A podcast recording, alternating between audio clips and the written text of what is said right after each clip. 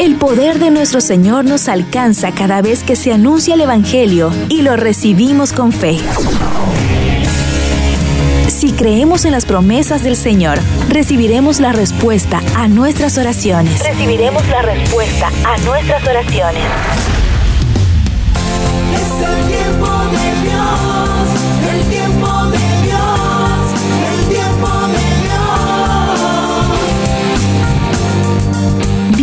A Tiempo de Dios con Ricky Penman.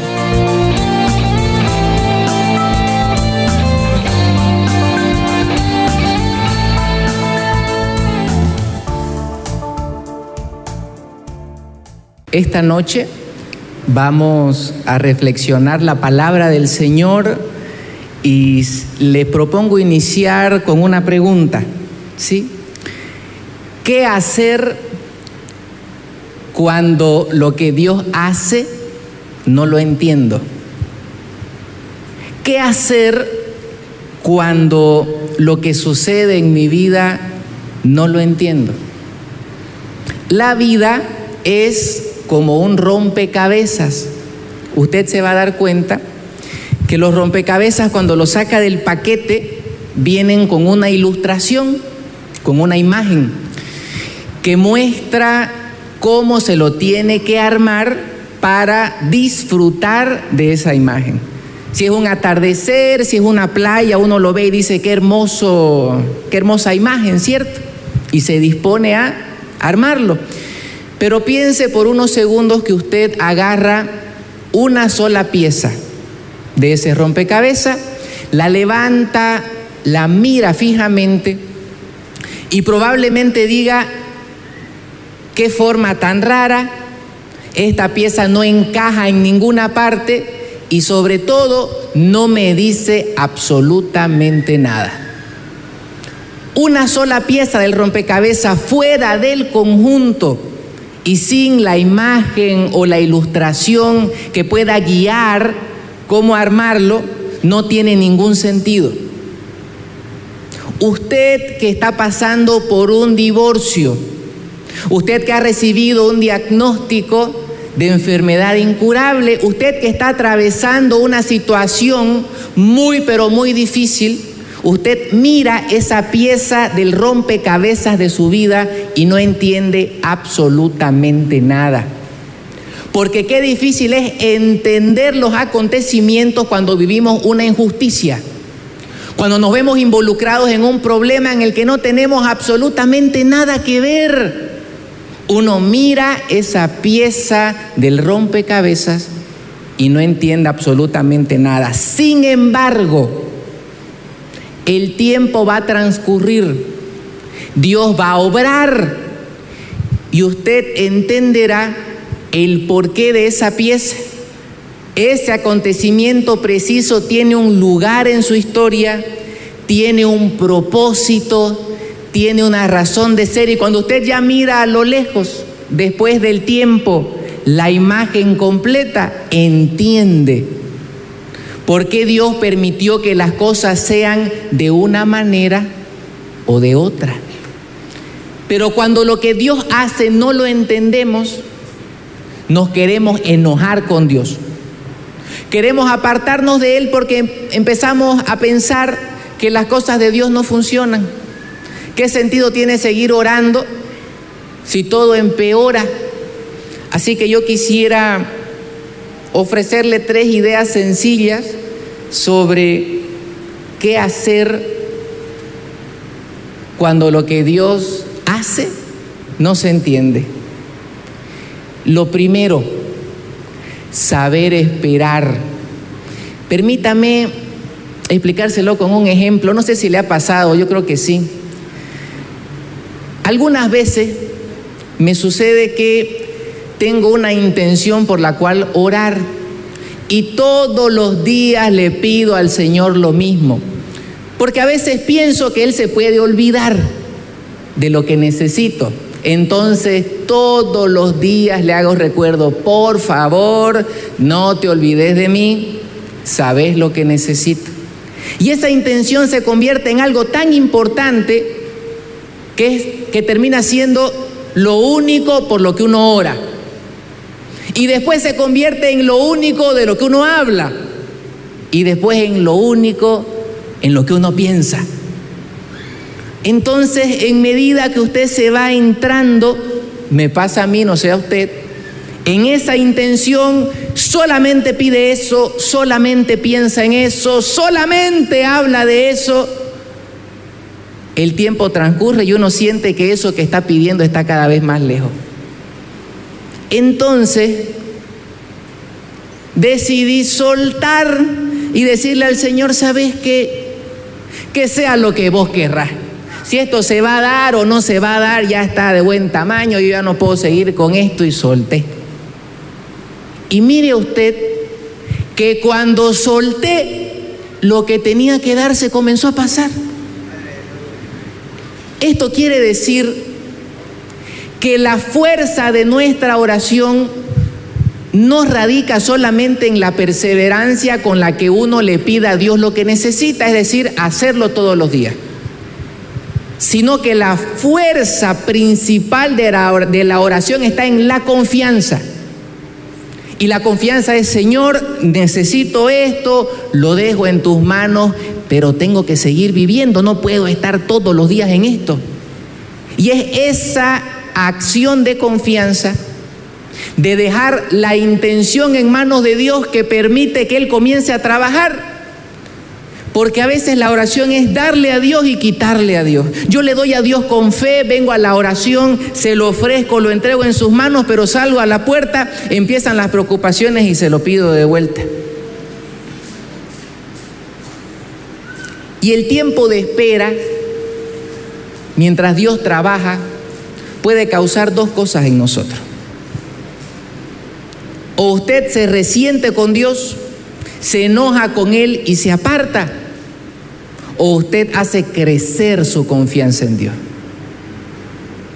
Yo tengo entendido que la desconfianza es preguntona. Seguramente a ninguna señora aquí le pasa esto, pero yo conozco alguna que sí le pasa. Hay señoras que, que al esposo le preguntan, ¿y dónde está? ¿Y con quién? Mándeme una foto. Ubicación en tiempo real es que la desconfianza es preguntona.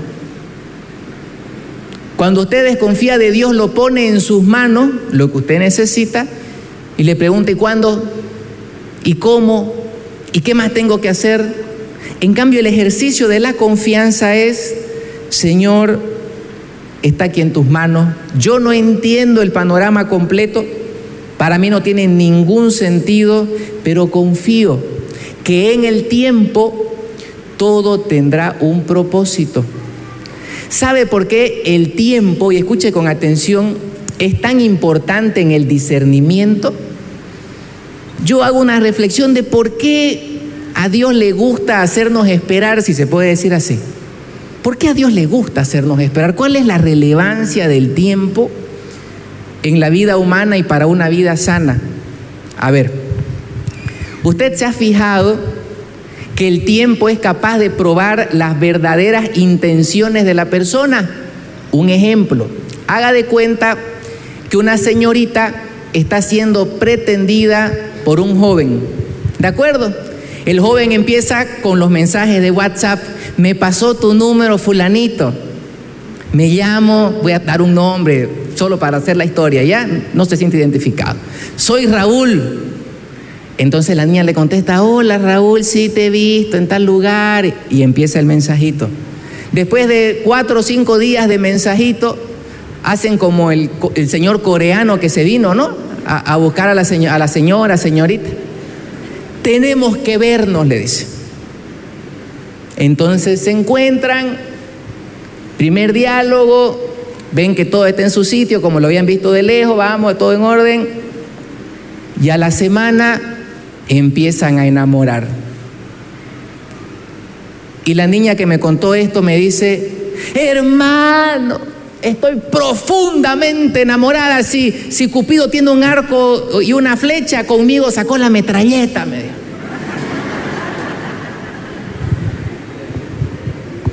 Y se aman tanto, pero tanto, pero tanto, que el jovencito tres meses después le dice, tenemos que casarnos.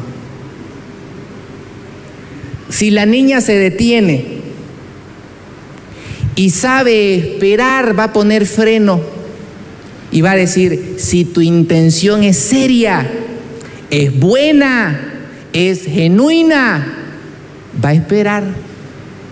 Normalmente el doblez de intención se esconde en el apuro. Me acuerdo en cierta ocasión un amigo me dijo algo que me pareció muy sabio, se lo voy a compartir. Me dice, cuando alguien te apura a hacer un negocio y te dice esto tiene que ser para mañana, hay dos cosas escondidas. O alguien quiere valerse de vos para ganar mucho, o alguien va a perder mucho. El tiempo pone a prueba las intenciones, porque el que realmente desea lo que está buscando y lo quiere para bien, va a esperar. Se lo voy a repetir. El que tiene un deseo genuino de eso que está buscando y lo quiere para un buen fin, sabrá esperar. El que está buscando la sanación para dedicar su vida a cosas rectas y buenas, sabrá esperar. Porque normalmente, no digo siempre, normalmente donde hay mucho apuro, hay otra intención. Por eso en el discernimiento, si usted no sabe si irse del país o quedarse, si usted no sabe si ese joven o esa señorita es para casarse, si usted no sabe si es buen momento de cambiar de trabajo, cualquier disyuntiva que usted tenga, deténgase, espere. En el tiempo, Dios dará las señales apropiadas para que usted tome la mejor decisión. Puedo decir por experiencia propia que las veces que he tropezado más duro ha sido por no saber esperar, por no querer avanzar a un ritmo más pausado, porque a veces se nos da la idea de que Dios camina muy lento, está siempre un paso atrás, Dios está un paso atrás. ¿Cómo no voy a hacer esto? ¿Me hago entender? Muchos de los errores en la vida tienen su origen en que no supe esperar. Y creo que en la relación con Dios, frente a la pregunta, ¿y por qué a Dios le gustará hacernos esperar? Pienso que aquel que quiere algo para un fin bueno, sabrá esperar y Dios quiere darnos la oportunidad de mostrar que la intención que tenemos es buena. Por eso lo que usted está pidiendo que es genuino, que usted se lo merece, que lo necesita, no dude ni por un segundo, Dios se lo va a dar. Pero trate de cuidar en su corazón que la recta intención se mantenga. Porque a veces puede ser que suceda que Dios nos dé algo que esperábamos por mucho tiempo, pero cuando lo tenemos entre las manos, no lo sabemos manejar. Que cuando Dios nos los dé, tengamos la sensatez de administrarlo de manera apropiada.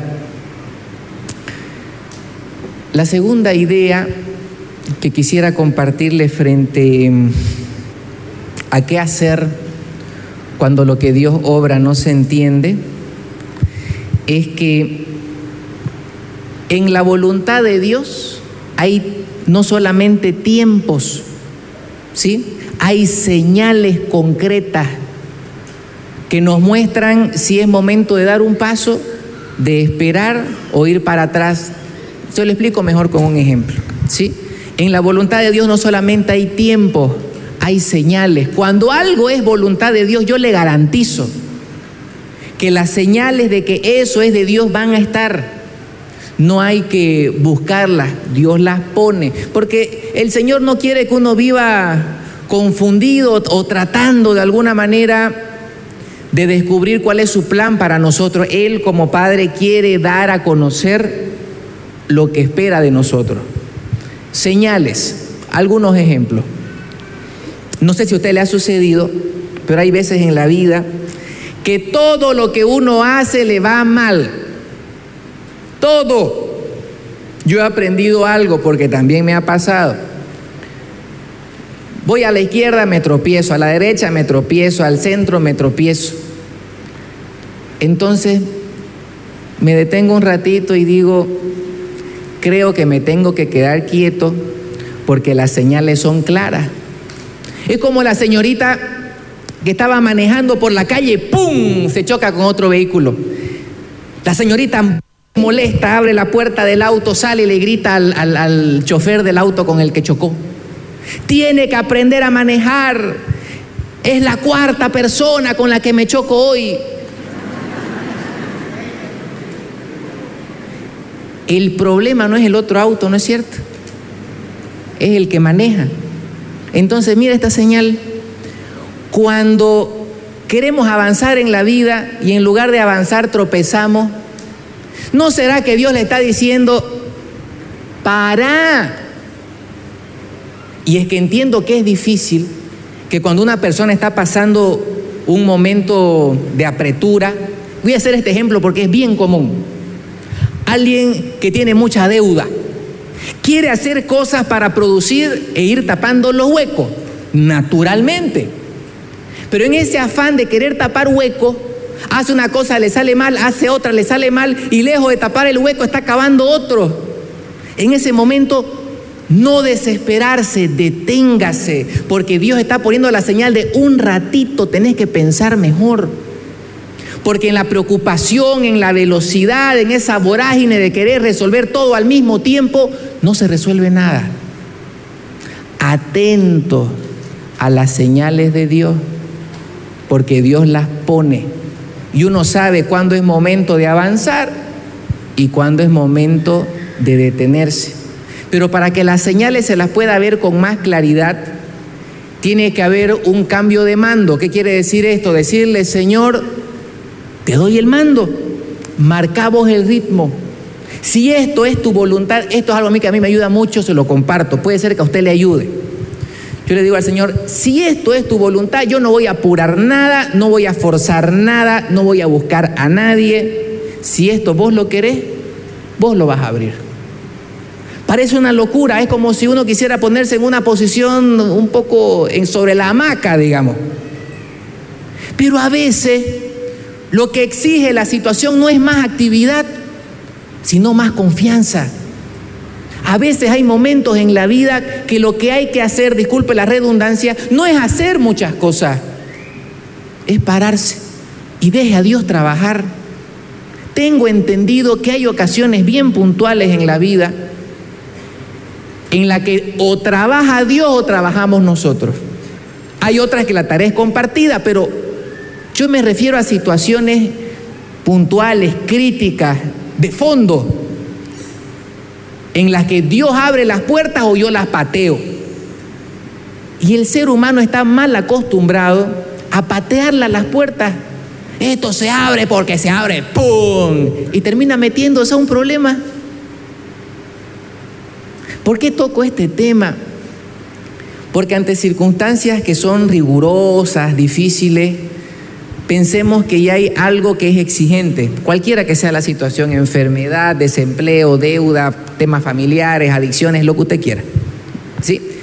Hay una situación exigente. Si usted comienza a querer hacer, hacer, hacer, hacer para resolver el tema y no ve una solución, sino que siente que se aleja de la solución, usted va a sentir la tentación de que el mal gane terreno en su corazón. ¿Por qué? Porque acaso no le pasa al que está desempleado y manda su hoja de vida por todas partes y tiene un montón de entrevistas pero en ningún lado lo toman, no siente la tentación o la inclinación de ir al bingo, de consumir alcohol, de, de que al problema que tiene le sume otro problema. ¿Acaso el que está endeudado no siente la tentación de prestarse más para salir? Yo me voy a que hay situaciones en las que hay que dejar que Dios ponga las señales y las señales nos van a indicar que hay que esperar, que hay que detenerse, que hay que de dejar a Dios trabajar. Es como le decía al principio, Hay intenciones que Dios las otorga cuando uno deja de luchar, cuando uno lo pone verdaderamente en sus manos. Hay un texto en la primera carta a los Corintios, en su capítulo 10, versículo 13, que dice lo siguiente, escuche por favor con atención. Si usted quiere, lo lee después en su casa, se lo voy a repetir. Es la primera carta a los Corintios, capítulo 10, versículo 13.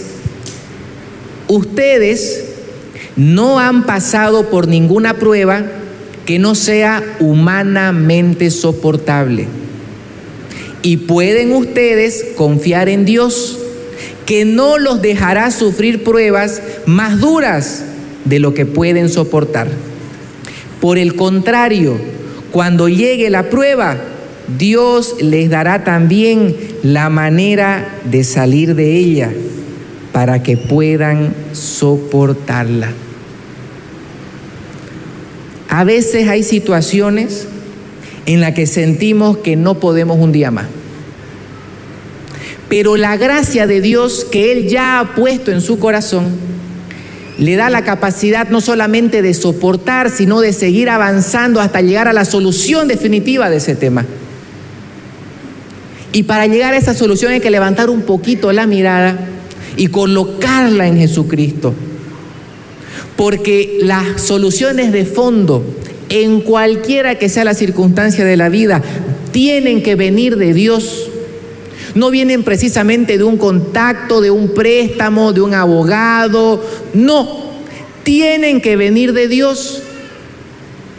¿Y cómo van a venir de Él si no lo dejamos trabajar? Si toda la, tarea la absorbemos nosotros. Y usted podrá decir, pero es una dificultad tras otra, tras otra, tras otra, y siento que no salgo. Entiendo que las bendiciones mientras más grandes son, más lucha exigen. Las bendiciones mientras más grandes son, más lucha exigen. ¿Sabe usted cuál es la bendición más grande que hay? Usted no sabe. ¿Usted sabe cuál es la bendición más grande que hay? La conversión. Por eso si usted se pone en campaña para orar con el propósito que alguien cambie y se acerque a Dios, tiene que ponerse la armadura y salir a pelearla. ¿Por qué? Porque si bien todas las bendiciones son necesarias y Dios da muchas cosas buenas, lo esencial, lo más importante es cambiar de vida. Porque si yo hoy estoy enfermo, oro a Dios y Él me sana por su misericordia, gloria a Dios, pero el tiempo va a pasar y en algún momento voy a partir de esta tierra. Y todos nos queremos ir al cielo, ¿no es cierto? La aquí nadie quiere, pero por aquí deben querer. Uno quiere irse con el Señor. Entonces la conversión es cuando trazamos el camino definitivo hacia el Señor. En esta realidad podrán haber circunstancias distintas. Esta realidad, mis queridos amigos y hermanos, es imperfecta. Esto realmente libera. ¿Por qué es imperfecta? Porque en este mundo dos más dos no siempre es cuatro. Porque hay gente buenísima, extraordinaria, santa, virtuosa, que la pasa mal. ¿Por qué? No sé.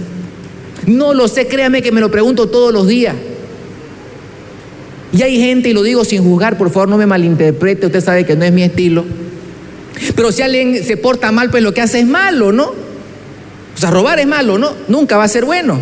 Entonces fíjese que hay gente virtuosa, extraordinaria, buena, honesta, que hace el bien, que la pasa muy mal. Y gente que no se porta tan bien que ni se refría. Esa es la realidad de la vida. Por eso es que esta realidad es imperfecta. Y si uno comienza a comparar y decir, ¿cómo a los malos les va bien y a los buenos les va mal? ¿Por qué? No sé, pero la buena noticia es que no necesito la respuesta. La respuesta no me resuelve nada. ¿De acuerdo? Entonces, ¿cómo resuelvo?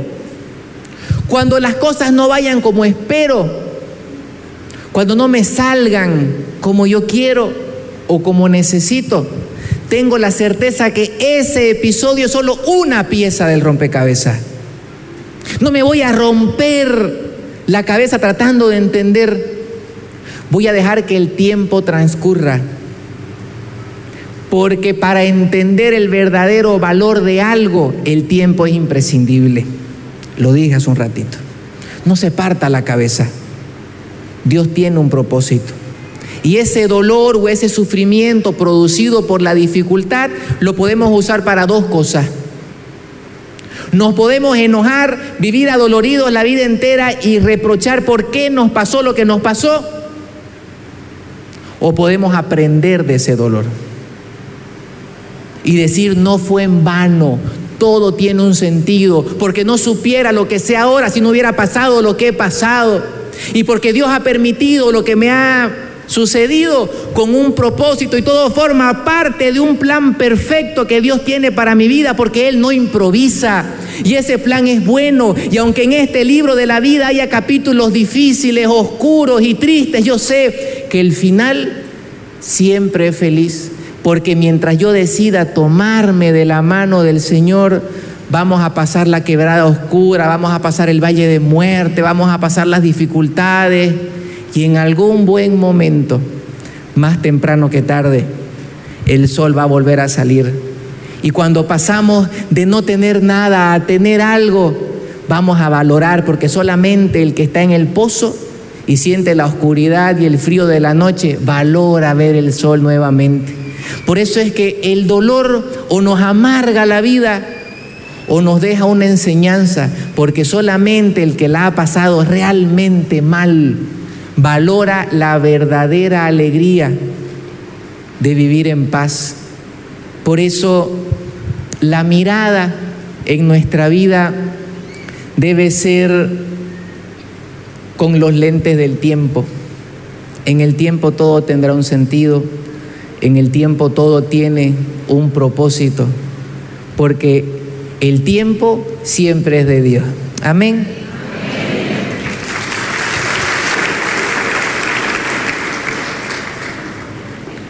Voy a concluir, porque sé que usted está cansado, quiere irse a su casa, voy a concluir. Cuatro señoras que en algún momento venían aquí a la mansión, se los voy a contar. Estaban tomando café las cuatro damas y empezaron a presumir a los hijos. A veces son así las mamás, ni hablar las abuelas, ¿no? Entonces la primera mamá dijo, miren, le dijo, hermanas, cuando mi hijo entra a una habitación, él es sacerdote y todos le dicen, padre. La segunda, para no quedarse atrás, les dice, bueno, cuando mi hijo entra a una habitación, todos le dicen monseñor, porque él es obispo. La tercera dama, para no quedarse atrás, dice, ah, eso no es nada. Cuando mi hijo entra a una habitación le dicen su eminencia, porque él es cardenal. La cuarta que venía todos los miércoles a la mansión, dice, eso no es nada. Mi hijo mide metro noventa es rubio, de ojos celestes, de físico atlético y siempre está vestido de forma impecable. Cuando entra a una habitación, las damas dicen, ¡ay Dios mío!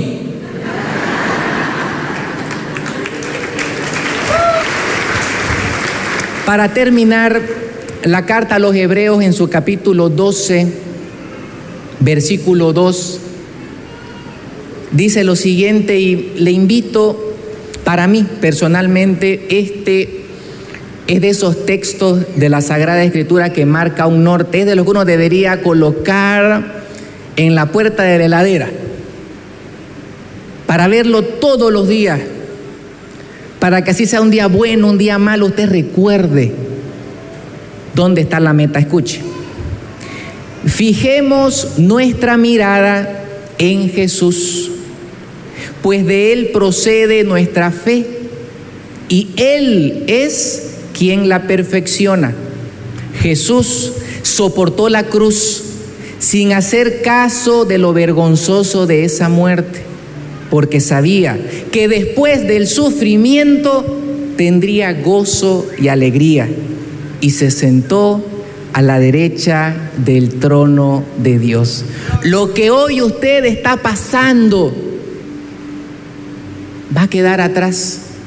Ningún sufrimiento es para siempre y todo dolor, toda dificultad termina en gozo y alegría, no porque se lo digo yo, sino porque Jesucristo, quien fue el primero que transitó este camino, puso la mirada en la recompensa, en la promesa, en el final del camino. Porque tener la mirada puesta en la meta ayuda a que en el proceso uno no se quede a la mitad. Qué triste sería tirar la toalla cuando ya vemos la bandera a cuadros y sabemos que Dios nos va a sacar. Porque no importa lo grave del diagnóstico, no importa, los, no importa lo serio de la situación, no importa hace cuánto tiempo usted está luchando. La palabra de Dios garantiza, nos da la certeza de que el sufrimiento va a pasar y que la recompensa es gozo y alegría. Lo que está en nuestras manos es que cuando nos sintamos desanimados, cansados y no querramos hacer más camino, toca secarse las lágrimas, sacudirse el polvo y decir, Señor, si algo yo no voy a hacer en esta vida, puedo ser pecador, puedo equivocarme un millón de veces, pero nunca me voy a dar por vencido cuando Dios nos mire.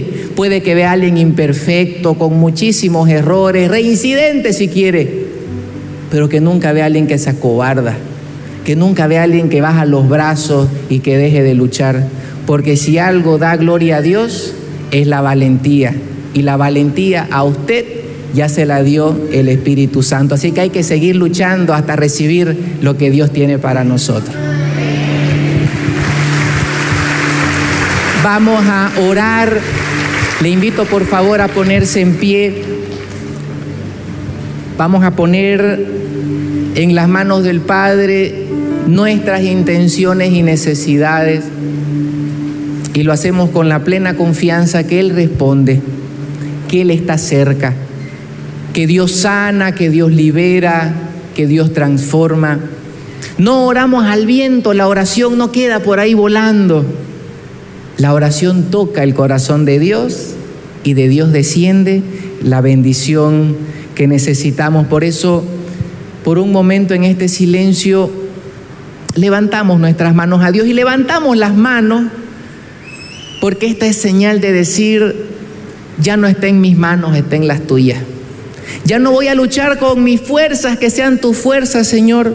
Si lo que yo te estoy pidiendo es para bien y es tu voluntad, mandarás las señales. Será tu tiempo, abrirás la puerta. Simplemente con mi oración, Señor, yo voy a tocar la puerta, pero ya no voy a patear ninguna. Si vos querés, se dará. Y si tenés otro plan, yo sé que ese plan es perfecto. Ya no quiero mirar solamente una pieza del rompecabezas. Quiero confiar en el plan. Ya no quiero hacer preguntas, quiero vivir con serenidad, aceptar este camino porque vos, Señor, no estás improvisando. Vos tenés un propósito claro.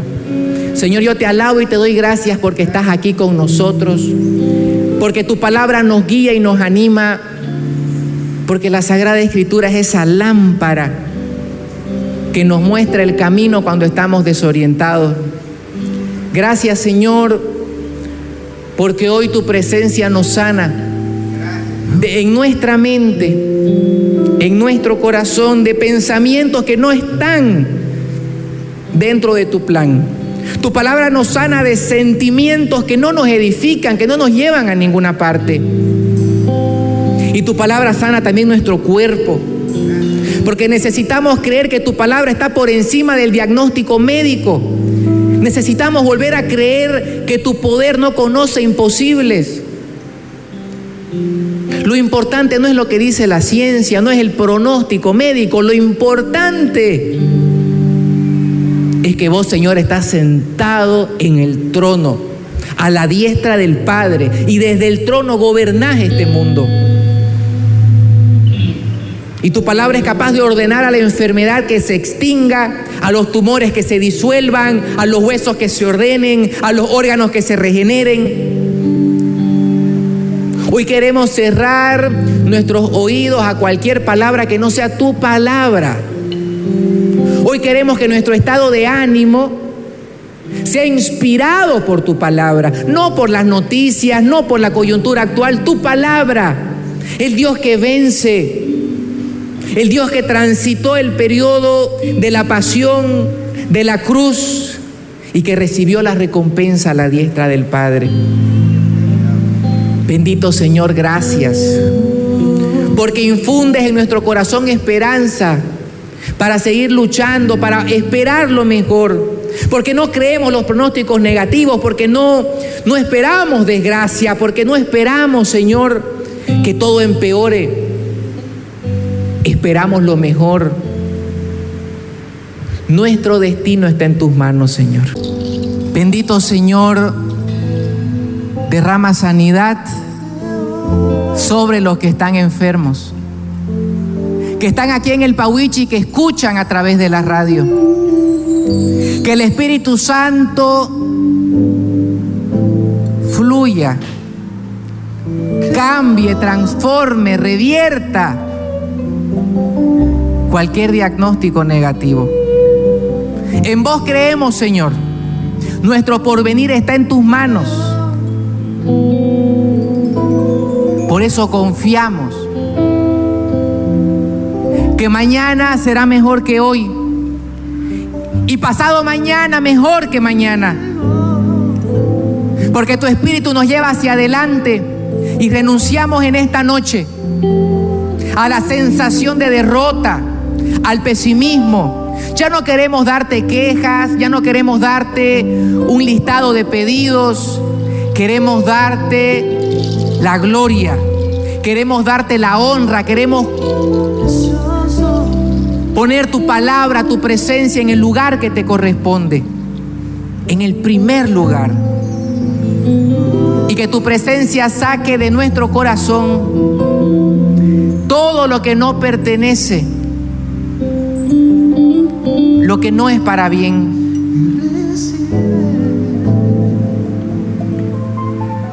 Recibe toda la gloria, Señor, toda la honra. Haz tu obra, haz tu obra, Señor. No importa el diagnóstico, no importa la situación.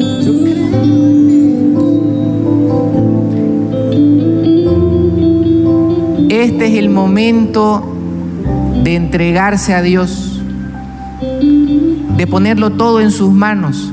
Este es el momento de orar desde el corazón, de orar sin temor, de orar sin hacer cálculos, de orar sin pensar cómo Dios lo va a hacer, cuándo lo va a hacer, a través de quién, sin cálculo. La fe es confianza plena. La respuesta a las preguntas las tiene Dios. Pero la fe que abre la puerta de la solución la tenemos nosotros. El Señor que es siempre bueno y todopoderoso, nos bendiga, nos proteja del mal y nos acompañe siempre. En el nombre del Padre, del Hijo y del Espíritu Santo. Amén. Dios los bendiga. Escuchaste el programa Tiempo de Dios con Ricky Penman. Espéralo cada viernes a las 9 de la mañana y al reprise a las 21 horas por Radio Betania, la radio de los católicos.